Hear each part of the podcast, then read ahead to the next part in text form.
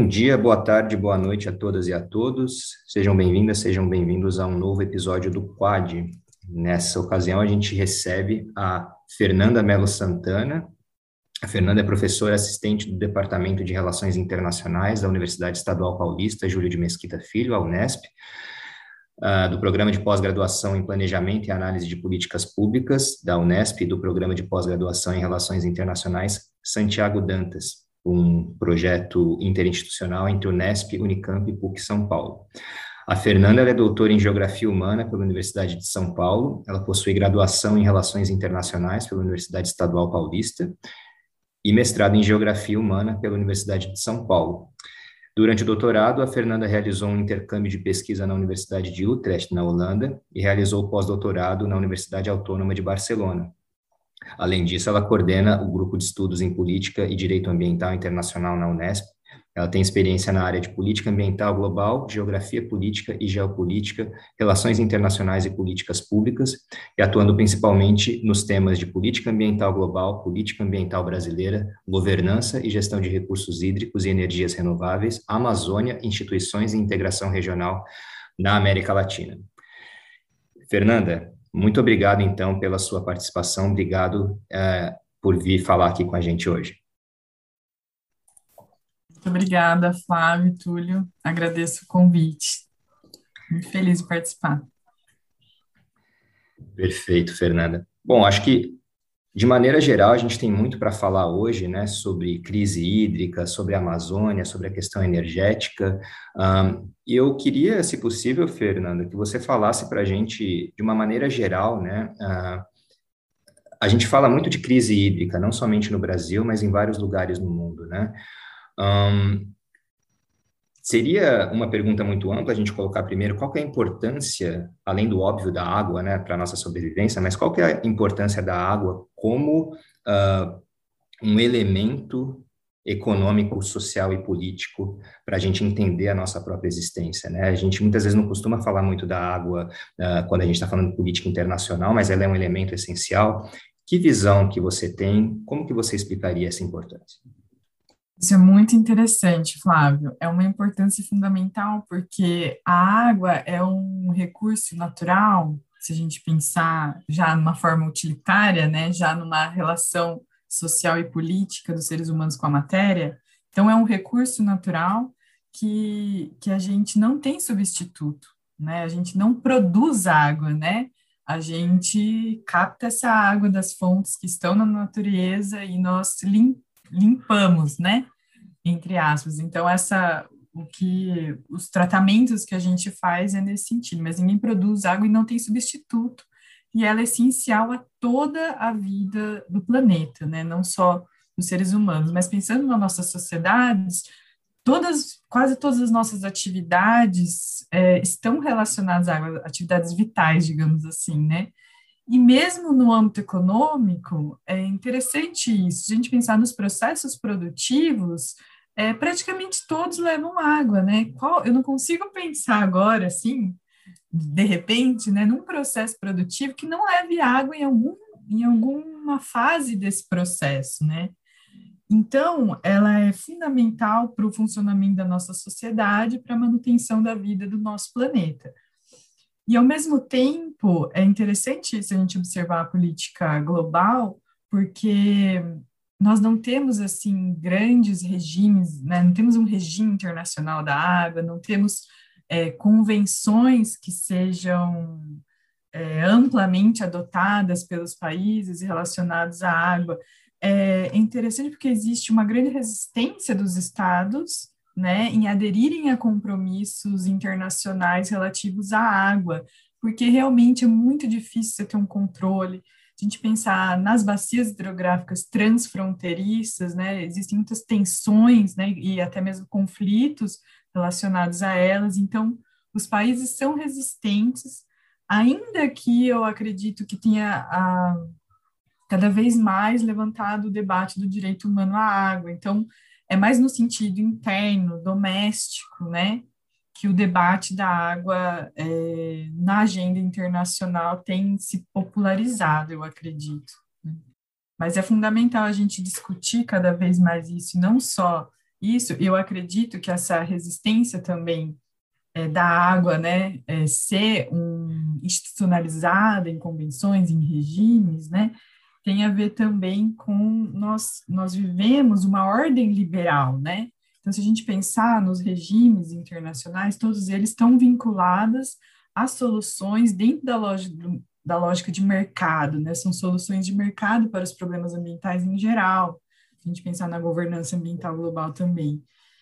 E a água é interessante porque é um recurso que tem resistido a uma completa neoliberalização, ainda que haja vários processos né, de, de maior participação do setor privado nos serviços de água, etc., que é uma coisa que eu também tenho me debruçado nas minhas pesquisas, é, mas ainda assim existe uma resistência em transformar a água em mercadoria, né?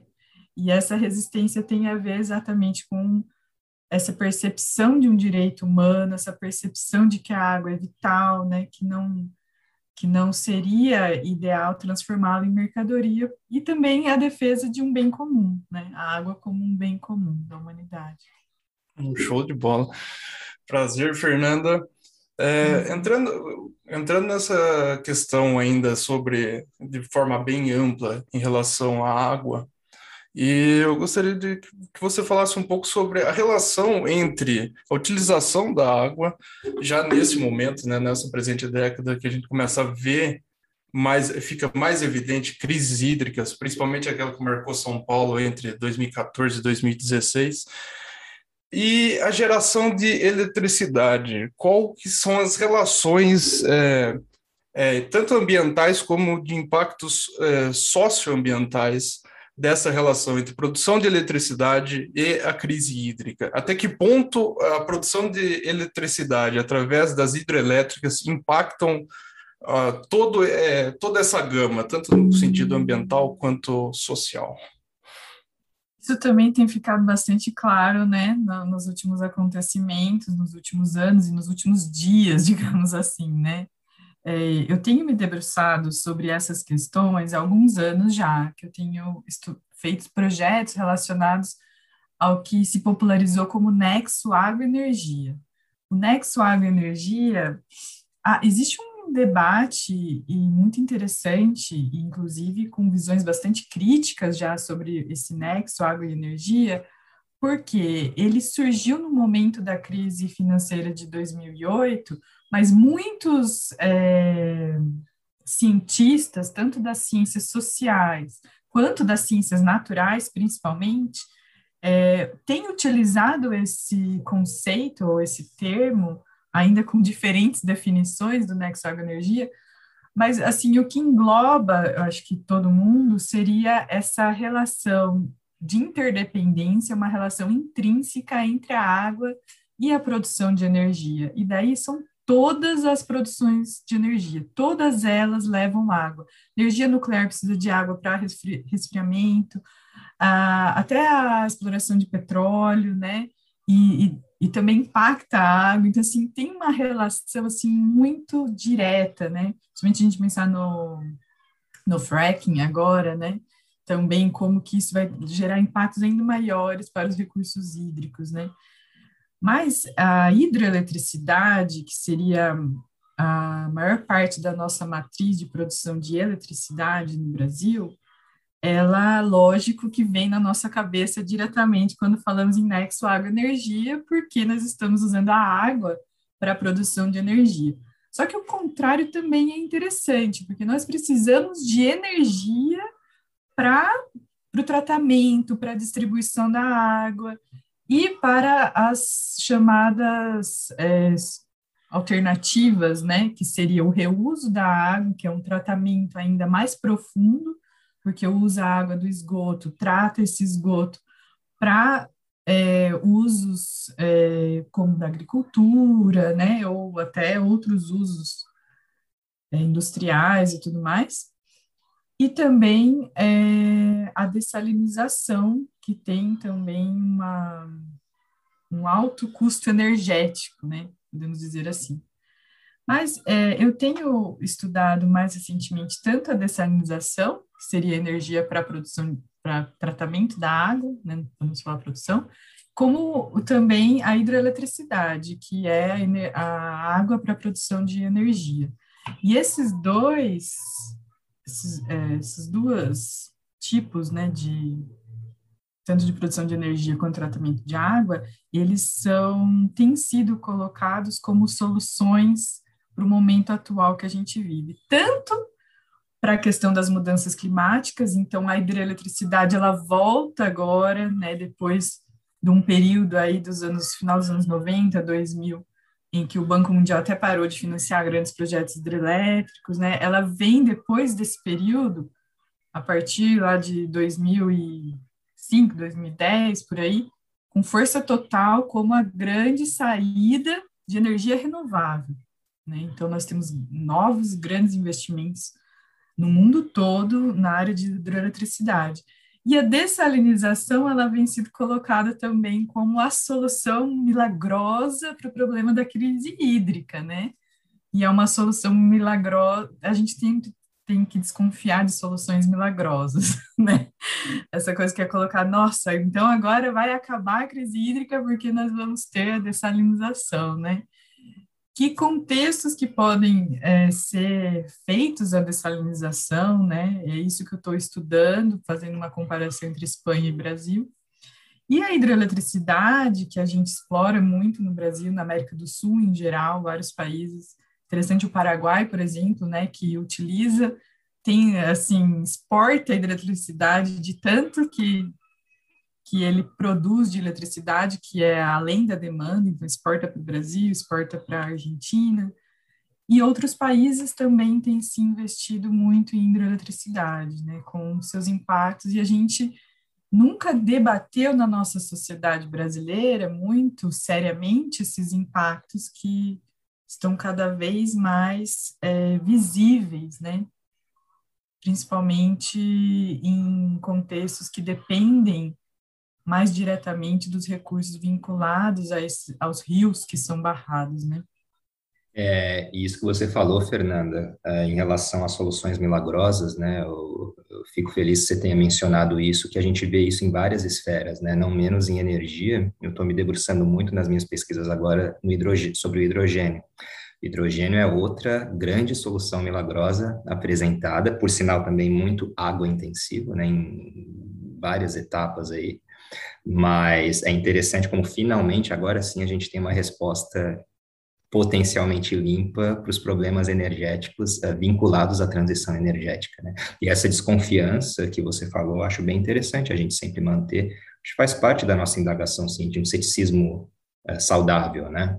Porque eu acho que isso que você falou de as soluções elas virem geralmente num esquema conformado da maneira como a gente conhece, sempre soluções vinculadas a um, alternativas de mercado, quer dizer que você limita também a possibilidade de criatividade, inclusive, para essas soluções virem, né? Não sei se faz sentido isso. Né? E você mencionou em algum momento, Fernanda, a questão uh, da energia hidrelétrica no Brasil em especial, né? E aí eu lembro de alguns projetos que a gente teve muito controversos, né? E aí Belo Monte me vem à mente, o que me remete à Amazônia, né? E aí é a pergunta que eu gostaria de fazer uh, ah, para você, né? Se a gente está falando de energia e energia elétrica em especial, né? Mas não precisa ser só elétrica, mas em especial energia hidrelétrica, como você bem mencionou, que para nós no Brasil é tão importante. E a gente está num momento também bastante de uh, visões distintas sobre como tratar da Amazônia, proteger a Amazônia, né? os ataques que a Amazônia tem sofrido nos últimos anos. Qual que é o papel da Amazônia nesse cenário, né? Pensando em água, crise hídrica, planejamento, geração de energia. Qual que é o papel da Amazônia nesse cenário? Qual a acepção que você tem disso tudo? É, então, a Amazônia também vem à mente quando a gente pensa nas grandes hidrelétricas brasileiras, ainda que tenhamos Itaipu no sul do, do Brasil, é, nós sabemos que grande parte dos projetos hidrelétricos dos últimos anos e também dos planejamentos, né, estão na Amazônia, porque é, o imaginário geopolítico né, do, dos governos, e aí passa por governos de direita, progressistas, em várias, né, de várias vertentes políticas, né, persiste um imaginário geopolítico de que a Amazônia é uma reserva de, de capital natural a ser explorado, né? Ou seja, que, que precisa se explorar, né, é, esses recursos que estão lá na Amazônia, né, essa visão, é, se a gente for pegar para uma perspectiva mais decolonial, uma visão colonizadora interna, né? Vários autores falam da colonização interna e é muito interessante observar isso na Amazônia.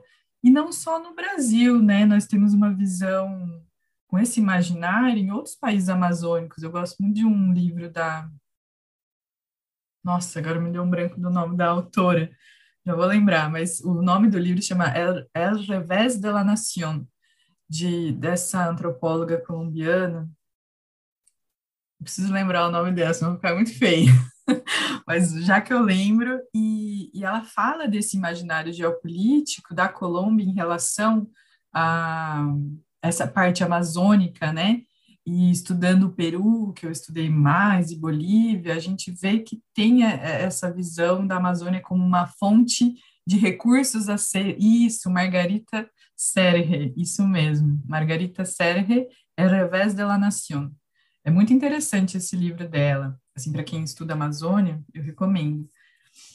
E daí, em relação à hidroeletricidade, isso é muito problemático, porque nós temos populações, povos originários, né, várias comunidades que vivem, né, numa relação muito interdependente e muito próxima, né, com os rios, né, e com os que a gente chama de recursos que estão nos rios.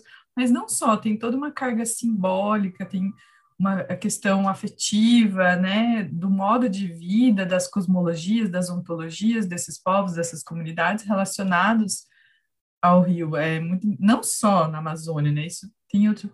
Eu recomendo também é, assistirem no YouTube. Tem vários vídeos, né, sobre a questão da tragédia do Rio Doce, né, da da fala?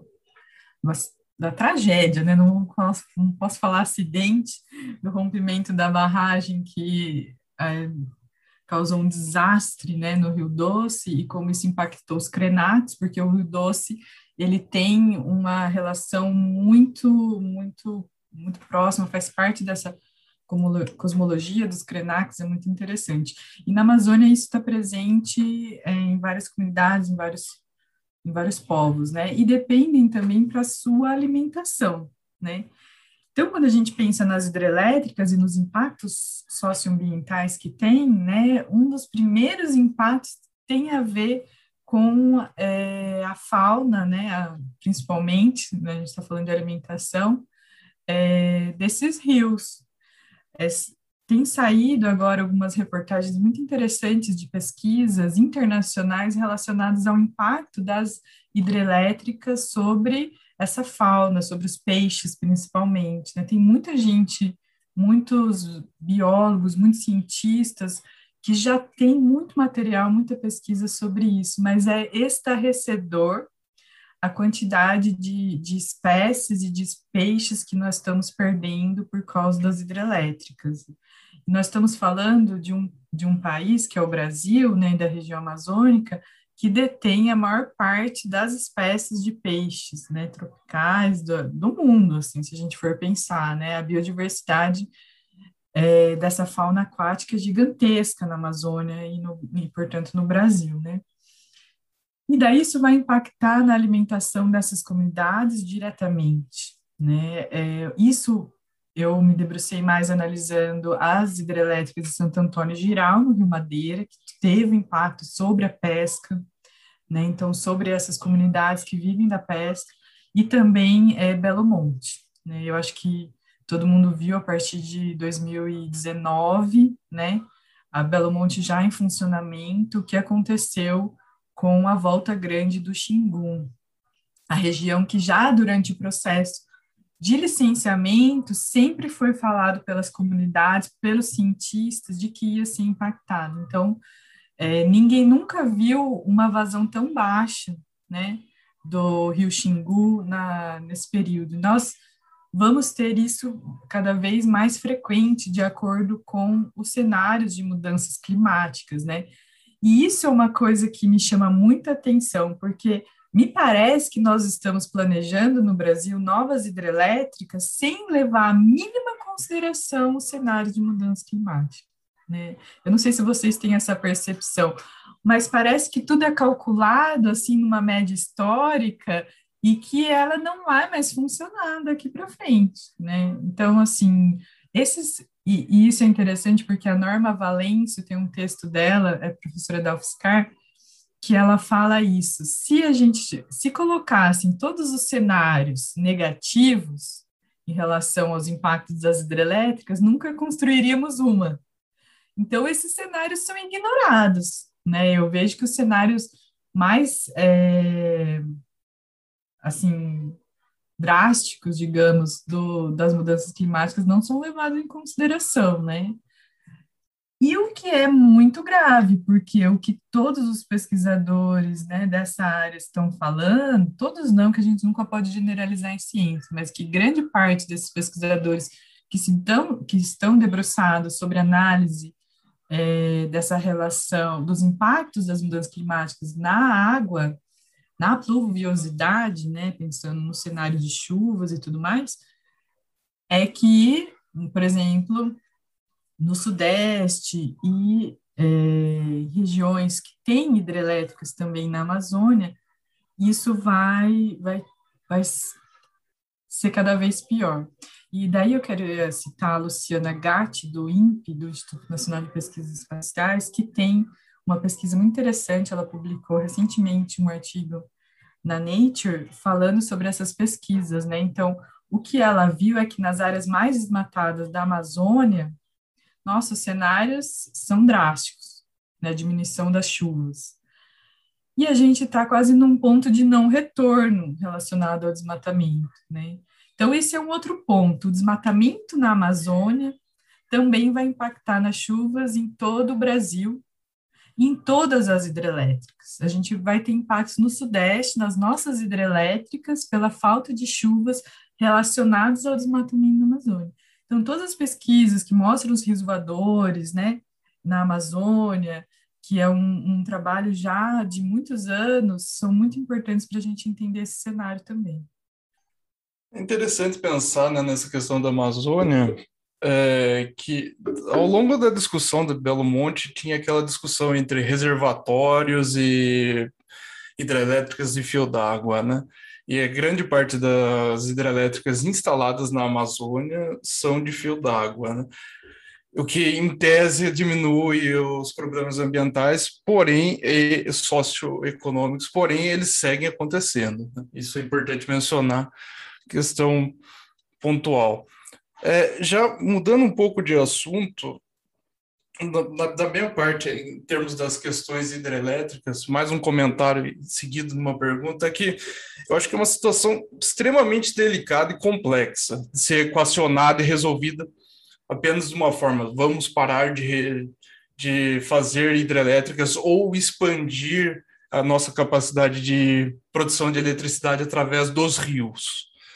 Porque é uma questão que envolve uh, o país que, de certa forma, segue aumentando sua demanda por eletricidade ao longo dos anos, mesmo com o crescimento freado. Uma questão também de preço da eletricidade, porque a partir do momento que você pode trocar a, a fonte de energia, isso, no, pelo menos no curto, médio prazo, pode ser impactado para o consumidor, no caso, a população vulnerável que tende a sofrer um pouco mais e a própria economia, a própria, em termos econômicos, é, a competitividade da indústria brasileira vis-à-vis ao, ao mercado externo. Só que aí que vem o grande problema, que é, concomitantemente, há um risco de, de abastecimento de água para fins essenciais. Porque quando a gente começa a observar no, no, dia a dia mesmo, aqui em São Paulo, na minha região, você vê os reservatórios, a situação é extremamente grave. Faixas do reservatório que eram de 150 metros de um lado para o outro, hoje você atravessa a pé. Então, você começa a perceber a situação que, por mais que haja necessidade, também você começa a observar problemas ambientais graves. Então, é uma situação extremamente delicada e é difícil de pensar em algo, né? E eu gostaria de saber quais poderiam ser as alternativas para além da construção de mais hidrelétricas, um, como poderia ser feita uma transição nesse sentido? Porque é muito complexo, não é simplesmente vamos parar de fazer, mas ao mesmo tempo o, o problema está na, nas, nas nossas caras, então é muito difícil. É muito difícil e é emergencial, né? É uma coisa assim. É, e, e, esse discurso emergencial também me preocupa, né? Nós que somos as relações racionais entendemos as consequências de uma securitização, né? De um discurso securitizador é, de que coloca, né? É, essas questões como ameaças, né, ameaça à vida. Mas, de fato, estamos falando de ameaça à vida, e não é de hoje, infelizmente, né.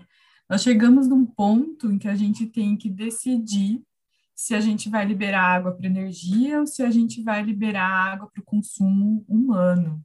Chegamos na, nesse ponto no estado de São Paulo, né? não só na região metropolitana de São Paulo, mas, por exemplo, eu estou no norte de São Paulo e nós estamos com, já temos várias cidades no estado de São Paulo que já estão no esquema de racionamento, né? As notícias têm retratado isso.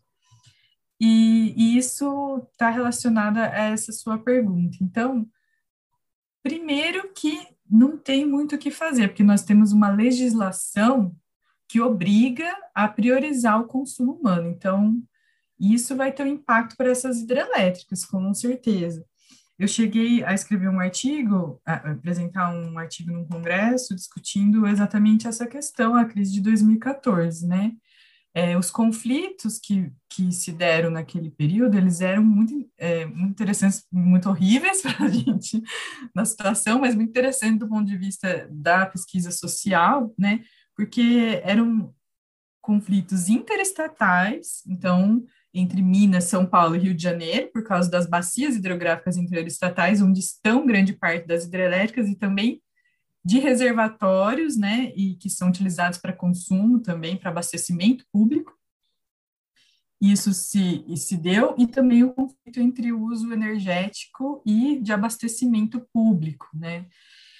É, em várias bacias do estado de São Paulo, isso ocorreu. Né? O estado de São Paulo tem mais de 50 pequenas e médias centrais hidrelétricas, são muitas hidrelétricas, né?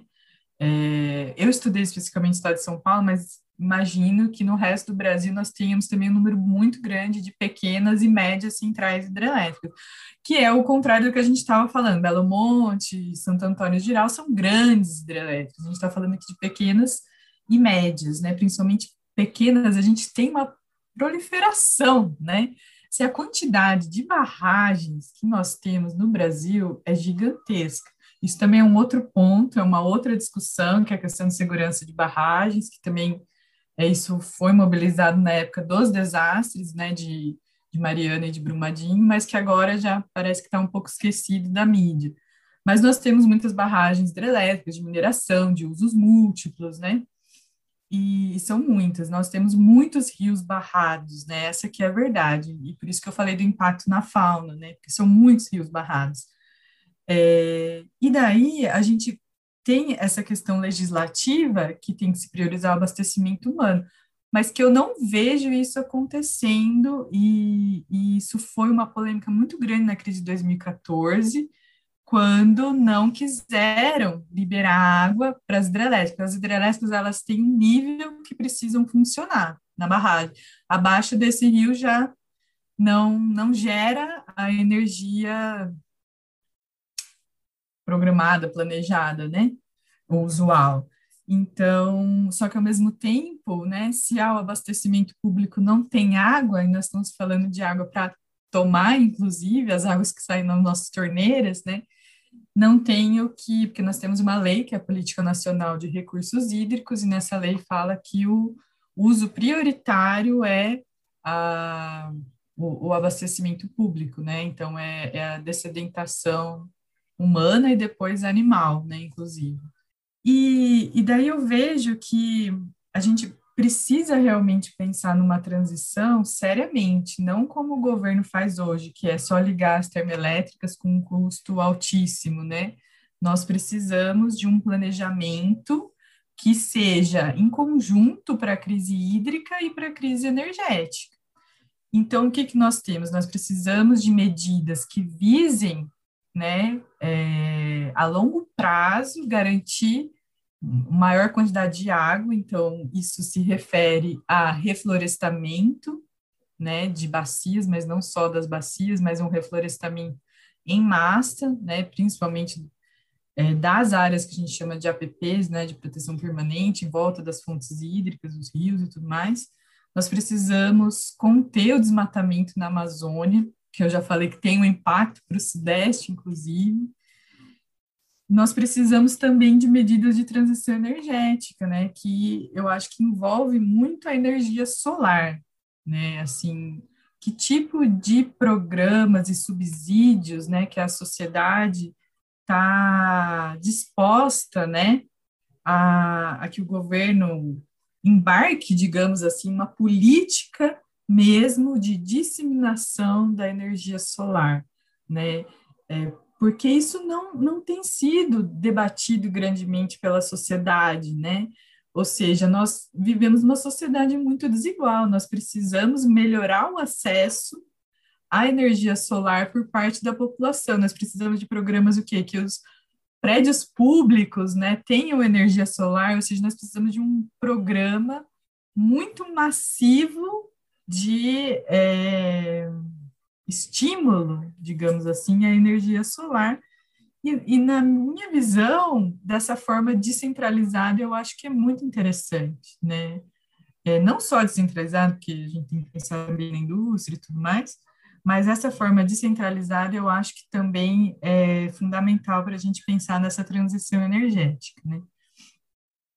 Mas o Brasil ainda tem essa capacidade de investir de forma maciça em energia solar que os países, né, é, do norte, digamos assim, não podem, né? Nós, nós podemos, e por que, que nós não exploramos isso mais efetivamente? Vocês devem saber isso muito melhor do que eu, essa discussão, mas que eu tenho também tentado entrar. Ou seja, precisamos de, um, de um, uma política mesmo é, que agregue essas duas coisas. Então, nós precisamos pensar que a crise hídrica e a crise energética elas têm que ser combatidas juntas, ou seja, a gente pensar em soluções conjuntas, porque se não, se não tivermos mais chuva, se não né, frearmos essa, esse cenário desastroso de mudanças climáticas, a gente não vai ter energia barata, que é isso que você falou, né, Túlio, que a energia hidrelétrica seria mais barata, por exemplo, que as termoelétricas, né? E então precisamos pensar isso de uma forma de uma forma conjunta. E você falando, Fernanda, eu fui atrás de uns dados aqui, você mencionou as pequenas centrais hidrelétricas, né, no Brasil, pelos últimos dados aqui da ABRA-PCH, que é a Associação Brasileira de Pequenas Centrais é, Hidrelétricas e Centrais Geradoras Hidrelétricas, que são as CGHs, a gente tem 425 PCHs, ou pequenas centrais hidrelétricas em funcionamento, e as centrais geradoras hidrelétricas, 704. Realmente são uh, instalações, né, que a gente não, não debate muito, geralmente a gente se foca bastante nos grandes projetos, né, porque o impacto também em vários aspectos é, é muito maior e, e, e mais uh, súbito também, né. E você me falando dessas alternativas, Fernanda, é, me vem à mente muito aquela discussão que a gente tem, a gente que estuda energia, mas não tem como estudar energia sem estudar também questões ambientais e como que isso se insere em discussões de poder em relações internacionais, ainda aquela velha dualidade, né, ou dicotomia que você mencionou no começo aqui da sua fala, entre uh, proteção ambiental e desenvolvimento, né? Então a gente, o que, que que a gente escolhe? Né? Vamos proteger o meio ambiente de uma forma bem simplista ou vamos nos desenvolver e a, a Amazônia acaba sendo o grande teatro dessas tentativas no Brasil, né? É, você vê no Brasil esse debate ainda pautado por essa dicotomia? Ou você acha que a gente está fazendo uma transição, uma movimentação boa de pensar que não, desenvolvimento uh, acesso à energia eh, democratizado e proteção ambiental são coisas que não precisam ser uh, conflitantes. Como é que você vê esse debate no Brasil, né? Primeira pergunta e segunda pergunta uma provocação. será que há um interesse que esse debate continue sendo dicotomizado dessa forma?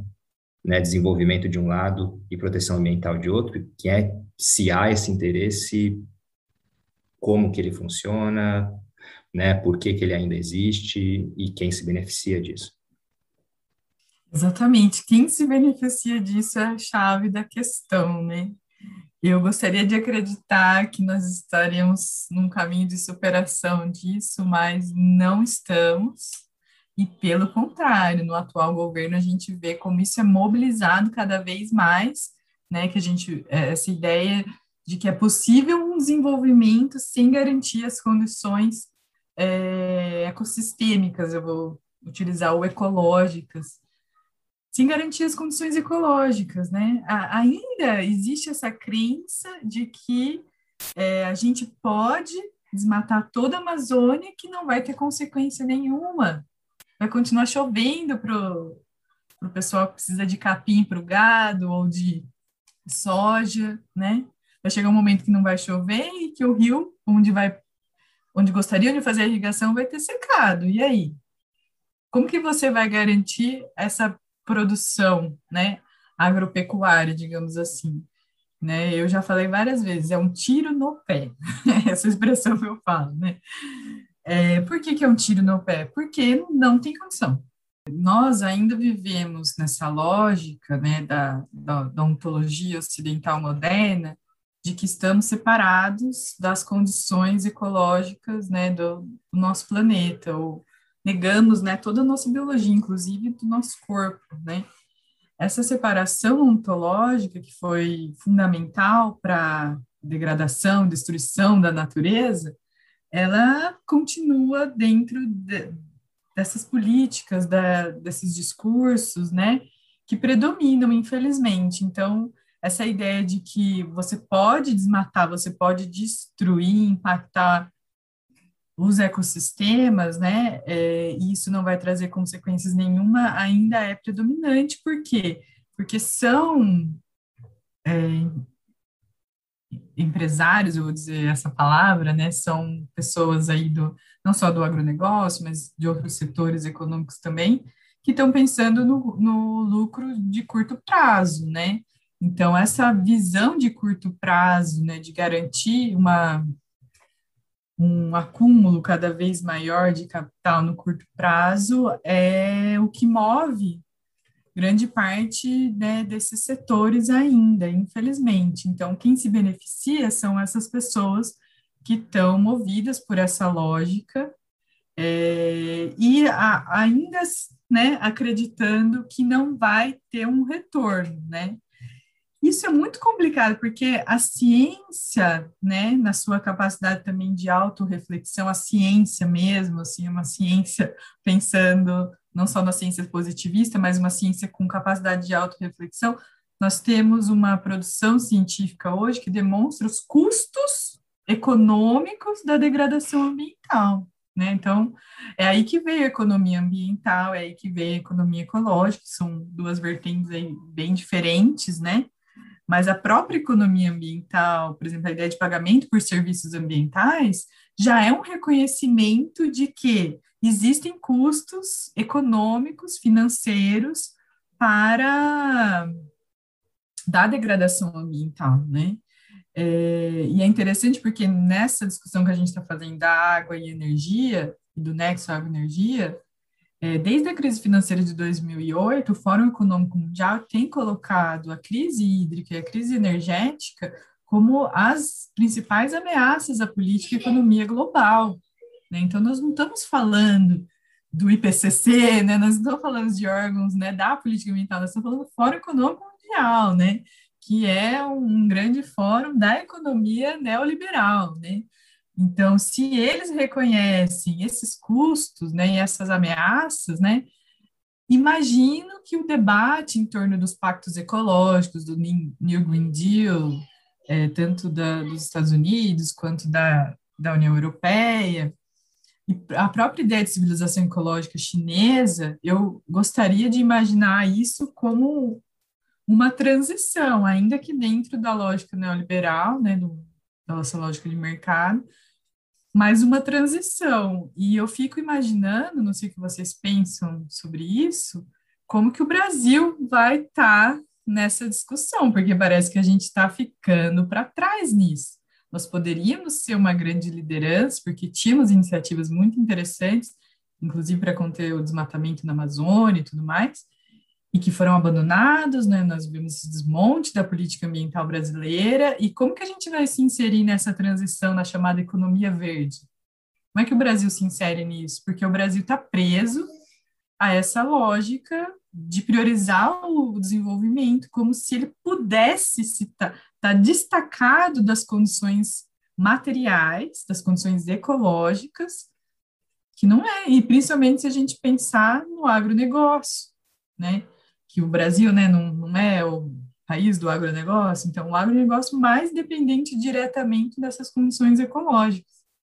É, e a questão da gente poder ser uma potência nesse diálogo, né, Fernanda? O quanto que isso se liga, na verdade, a um desmonte da, da nossa própria capacidade de potência média, né, que tem acontecido nos últimos anos em várias arenas, não somente na ambiental, mas eu acho que o principal da ambiental, e isso que é muito triste, né, é como que a gente tinha tudo para, entre aspas, naturalmente já ser essa potência, né, pelo tanto de biodiversidade que a gente já tem no nosso país, né, pelas possibilidades que a gente já pensou, eu acho que nem tudo é catastrófico na maneira como a gente desenvolveu a nossa energia no Brasil, né, a produção de energia, a gente, eu acho que houve momentos também de muita criatividade, boa utilização dos nossos recursos, que a gente não pode esquecer, né, uh, e comparado com vários outros países, a gente até conseguiu, de certa forma, eu sempre coloco uma grande ressalva aqui, né, mas de certa forma ter uma matriz elétrica, em especial, mais limpa, né, apesar de de tudo, e sim há grandes impactos ambientais. Quer dizer, em cima disso, daria para a gente ter capitalizado em uma série de questões, e parece que a gente perdeu aquele bonde da história, né? E isso é uma coisa que também me dá muita, muita angústia, né? Se a gente algum dia vai conseguir pular de novo nesse bonde que já passou, se a gente consegue correr atrás e pegar ele, porque no momento em que a gente estava meio que deslanchando, né? E não pensando em geopolítica somente está o Brasil, então vai ser um novo líder para poder, enfim, fazer o que os outros fazem, mas pelo menos ambientalmente se utilizar desse know-how que já tem. Mas até isso está sendo desmontado como sendo algo, né, anti anti progresso, né? E é exatamente essa sensação, né, de ficar para trás num, num, movimento histórico, né? Principalmente se a gente começar a pensar na questão da Covid-19, enfim, que dá, dá uma nítida sensação de, entre aspas, aceleramento da história, né? Ficou mais clara as distribuições de poderes e as definições geopolíticas como um todo. Principalmente a questão de mundo policêntrico ou multipolar, esse tipo de percepção parece ficar mais nítido nesse momento. E o Brasil, nesse momento, pelo menos para mim, dá uma sensação de párea internacional que não é ouvido, e em termos ecológicos e de desenvolvimento energético, também tecno, te, tecnologicamente falando, é, mesmo antes, em termos de governos é, da direita, né, no caso controverso, é, ditadura militar, com a questão do pró-álcool, é, e depois no, nos governos do PT, é, promovendo o álcool como uma alternativa. Esse tipo de percepção, controverso ou não em relação à cana-de-açúcar, existia uma espécie de norte, pensando. Hoje não tem esse norte. Hoje, na realidade, é, é uma vulgarização da, da questão ambiental por si só. É, é, é difícil até de comentar, porque é, é, a discussão ela ficou banalizada de um certo lado por mais que a preocupação com o desenvolvimento seja extremamente importante, porque existem pessoas que passam fome, enfim, problemas sérios socioeconômicos, ela está muito banalizada do outro lado da discussão, então é, é extremamente complicado.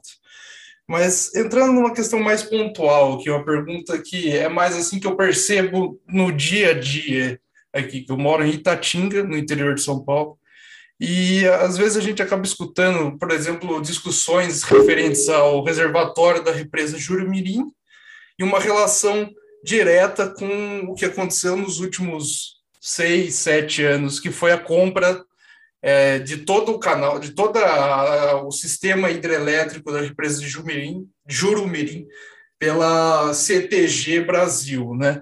que é a empresa é China Tree Gorges, empresa chinesa. E você percebe escutando comentários, por exemplo, às vezes que a culpa é dos chineses, só que quando você começa, inclusive da mídia local, assim, por exemplo, na cidade de Avaré, eu já vi mencionando sobre isso, por causa que prejudica o turismo, etc. e tal. Mas há uma questão que é pontual. De, em termos legais, de norma, as hidrelétricas elas integram o sistema é CNI, Sistema Interligado Nacional, isso. E a, a, operação, obviamente, das hidrelétricas ela é coordenada pela ONS, o Operador Nacional do Sistema Elétrico. Então, para mim fica uma, uma questão, uma linha tênue aqui entre agências governamentais, CNI, ONS, e as empresas privadas estrangeiras, independentemente de ser chinesas ou não. Até que ponto dá para culpar essas empresas privadas ou estatais de fora, que elas têm interesses específicos, no caso lucro, por exemplo, e os agentes é, governamentais, os órgãos governamentais, pelo mau gerenciamento dos reservatórios. É tudo culpa e inabilidade da, das agências é, governamentais, porque em tese são eles que é, regulam quando abre e quando fecha, porque normalmente é pelo que eu entendo da ONS, é, normalmente é um pedido de cima para ah, vocês estão liberados ou não. É uma questão assim que é, é, é, bem interessante, porque você vê essa vulgarização, principalmente por causa do, do tema da China ser polêmico. Eu queria saber se você sabe um pouco sobre isso. É, eu não, não sei se eu sei muito, eu vou para um caminho que é sobre a questão de planejamento e regulação, mas antes disso, eu só queria terminar a questão do desenvolvimento, falando que eu acho que, que há uma, soluções ambientais e ecológicas, elas acabam é, sendo mais benéficas, inclusive, para a questão da desigualdade social, né? Então, é, vou falar de uma experiência que a gente teve aqui junto com a Unesp Franca, que foi a Cesta Verde, né? Então, ajudando os agricultores da agricultura familiar com do, dos assentamentos, né, da região, para a distribuição de cestas verdes agro, é, da, dessa agricultura familiar para as pessoas em situação de vulnerabilidade de insegurança alimentar, né? É interessante como a agroecologia ela pode ser um caminho muito interessante dentro da desigualdade. A gente aqui, não sei se você aí na sua região, Túlio, vocês sofreram bastante com as geadas, né? Porque muitos produtores perderam, né, as suas safras por causa da geada que queima, né, as safras. Mas é interessante é, os sítios aqui que praticam a agrofloresta, né? Como esse impacto é muito melhor, muito menor na agrofloresta, que protege né, as hortaliças que estão embaixo. É muito interessante esse debate, né? É, eu tenho cada vez mais estudado também a questão, a relação, então, da água, energia, produção de alimentos, né? E, e já, né, desde Josué de Castro, né, a fome não necessariamente tem a ver com o desenvolvimento, a fome é uma questão política, né? E nós precisamos entender e, e ver como que já temos soluções muito criativas, como o Flávio fala, muito criativas, retomando conhecimentos ancestrais, inclusive, né, dos povos originários brasileiros, que já muito praticavam a chamada agrofloresta, né. Mas voltando para a questão da regulação, da ONS, eu acho que nós temos dois momentos que é, é pensar na, na agro, na agro, na, no planejamento como eu vejo os reais responsáveis pela situação que nós temos hoje, né? Como nós poderíamos culpar né, a regulação que chega depois do, do que já está feito? Né? Ou seja, qual poderia ser a saída dos órgãos reguladores no meio de uma crise hídrica? eles não têm assim esse papel de resolver o problema da crise hídrica. O que eles podem fazer é minimizar. Então, assim, abre comporta, fecha comporta. Assim, é, é muito limitado o que um órgão regulador pode fazer, né? Agora, o que nós realmente nesse debate estamos deixando de fora é as medidas para combater a crise hídrica, né? E essa medida para combater a crise hídrica está sendo só no setor, é, no, no, pensar é, ligar as termoelétricas, que seria uma questão energética. Nós não estamos vendo medidas para combater a crise hídrica. Então, nós não estamos vendo planos efetivos de longo prazo para reverter a crise hídrica. E não é reverter a crise hídrica fazer novas barragens. Né? Nós estamos vendo o que está acontecendo com as barragens. As barragens, elas têm uma vida útil, né? Se não temos pluviosidade, essas barragens secam. Então, assim, a crise hídrica precisa pensar, ser pensada em termos de pluviosidade, então, assim, regime de chuvas, né? E não só necessariamente em reservar né, o recurso. estudando a Espanha foi muito interessante, porque a Espanha é um dos países que, proporcionalmente ao tamanho do território e quantidades de, de rios, né, é um dos países que mais tem barragens, né? E tem um dos maiores déficits hídricos, né? Assim, ele é, não um dos maiores déficits hídricos, mas que aumentou o déficit hídrico com, mesmo construindo mais barragens. Né? Por que, que isso acontece? E agora com as usinas dessalinizadoras que se proliferaram na Espanha também, somente a partir dos anos 2000. É, e aumentando o déficit hídrico, né? Isso que é muito interessante, porque aumentou a irrigação, aumentou é uma questão de planejamento. Não basta você planejar só de um lado, só da oferta. Você tem que planejar a oferta e a demanda. Você tem que planejar de uma forma que englobe todas essas interdependências também, né? Só que assim, a gente também tem problemas na regulação. E um problema que eu acho que aí é de fundo estrutural é que todo o setor hídrico do Brasil, ele sempre esteve é, subordinado ao planejamento energético, né? É, por quê? Porque grande parte do Brasil, se a gente excluir o semiárido aí, nordestino, é, não tinha um problema hídrico antigamente. Se a gente pensar lá no Código de Águas de 1934, 1934 a gente tinha problema de falta de água em São Paulo? Jamais, né? Pensaremos isso. Mas com é, o tempo, a gente foi desmatando e, e, tendo os impactos do desmatamento, barrando, né, é, construção 704, né, que o Flávio mencionou, o dado de centrais hidrelétricas, 425 pequenas centrais hidrelétricas, né, isso hoje já é um outro cenário, né, completamente diferente.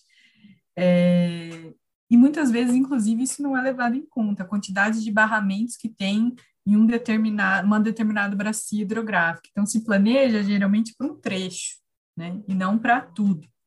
Então, assim, como é que uma empresa pode ser responsabilizada por uma consequência que é muito maior, né? E assim, eu não estou querendo lembrar a empresa, porque assim, não tenho detalhes do funcionamento dela, mas eu acho que e, depois a regulação subordinada, né, é, essa coisa energética ter muito mais poder do que a regulação do, do, da parte de abastecimento público, por exemplo, é muito problemática. E, e, eu acho que nós temos problemas também na regulação e na fiscalização dessas empresas privadas, e, e não só no setor energético, né?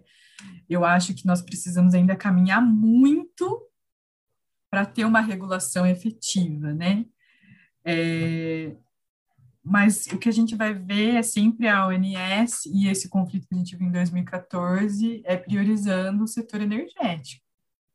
E isso é complicado quando nós temos momentos de racionamento do abastecimento público. Né? Então, assim, é melhor a gente garantir energia e ficar um dia sem água na nossa casa. E é muito complicado isso também se a gente pensa que quem gasta mais água no Brasil é a agro, o setor agrário, né? Então, é a irrigação.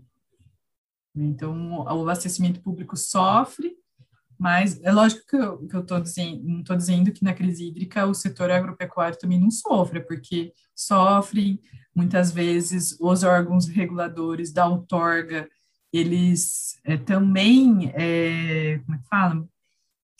Fazem rodízio, então é, colocam restrições à irrigação também, né, para tentar minimizar o problema. É, todos os setores acabam sendo impactados, né? Mas não podemos falar que é o abastecimento público que é o que mais gasta água no Brasil, porque não é. Não sei se eu respondi muito bem, Túlio, mas assim, coloquei mais questões para a gente pensar isso que é bastante complexo é complexo demais e me remete à campanha que a gente teve. Talvez o Túlio não lembre que ele é mais novo aqui do que a gente, Fernanda, mas a época do apagão em 2001, né? Em que tinha toda aquela campanha de economizar água, se não me engano, né? Água e energia. Uh, e como se de fato somente aquilo, né, fosse uh, resolver né, de uma vez por todas e como que também é muitas vezes uh, um engodo, né, chamar a população para uma luta contra uma determinada questão ambiental, uh, mas uh, a participação dela, na verdade, é importante, mas não se compara a outros setores que deveriam também, né, pelo quanto utilizam e pelo quanto lucram, se engajar muito mais. Fernanda, muito obrigado aqui pela conversa que a gente teve hoje, tá? Fernanda Melo Santana, professora de Relações Internacionais da Unesp. É, gostei muito aqui dos tópicos que você trouxe, que a gente debateu, e a gente viu quão complexas são essas questões, mas o como é importante a gente seguir debatendo, né? E espero que a gente tenha mais oportunidades aí para ter conversas como essa. Você é sempre bem-vinda aqui no Quad. Muito obrigado. É sempre um prazer dialogar com colegas, né, tão, tão queridos e tão especiais. Foi um prazer e podem contar comigo. Um grande abraço. Para quem ainda não segue a gente, a gente está nas redes sociais, Instagram, Twitter, Facebook. Basta procurar Quad Poder e Energia nas Relações Internacionais, que você encontra a gente facinho. No mais, muito obrigado pela audiência. Fiquem bem, cuidem-se e até a próxima.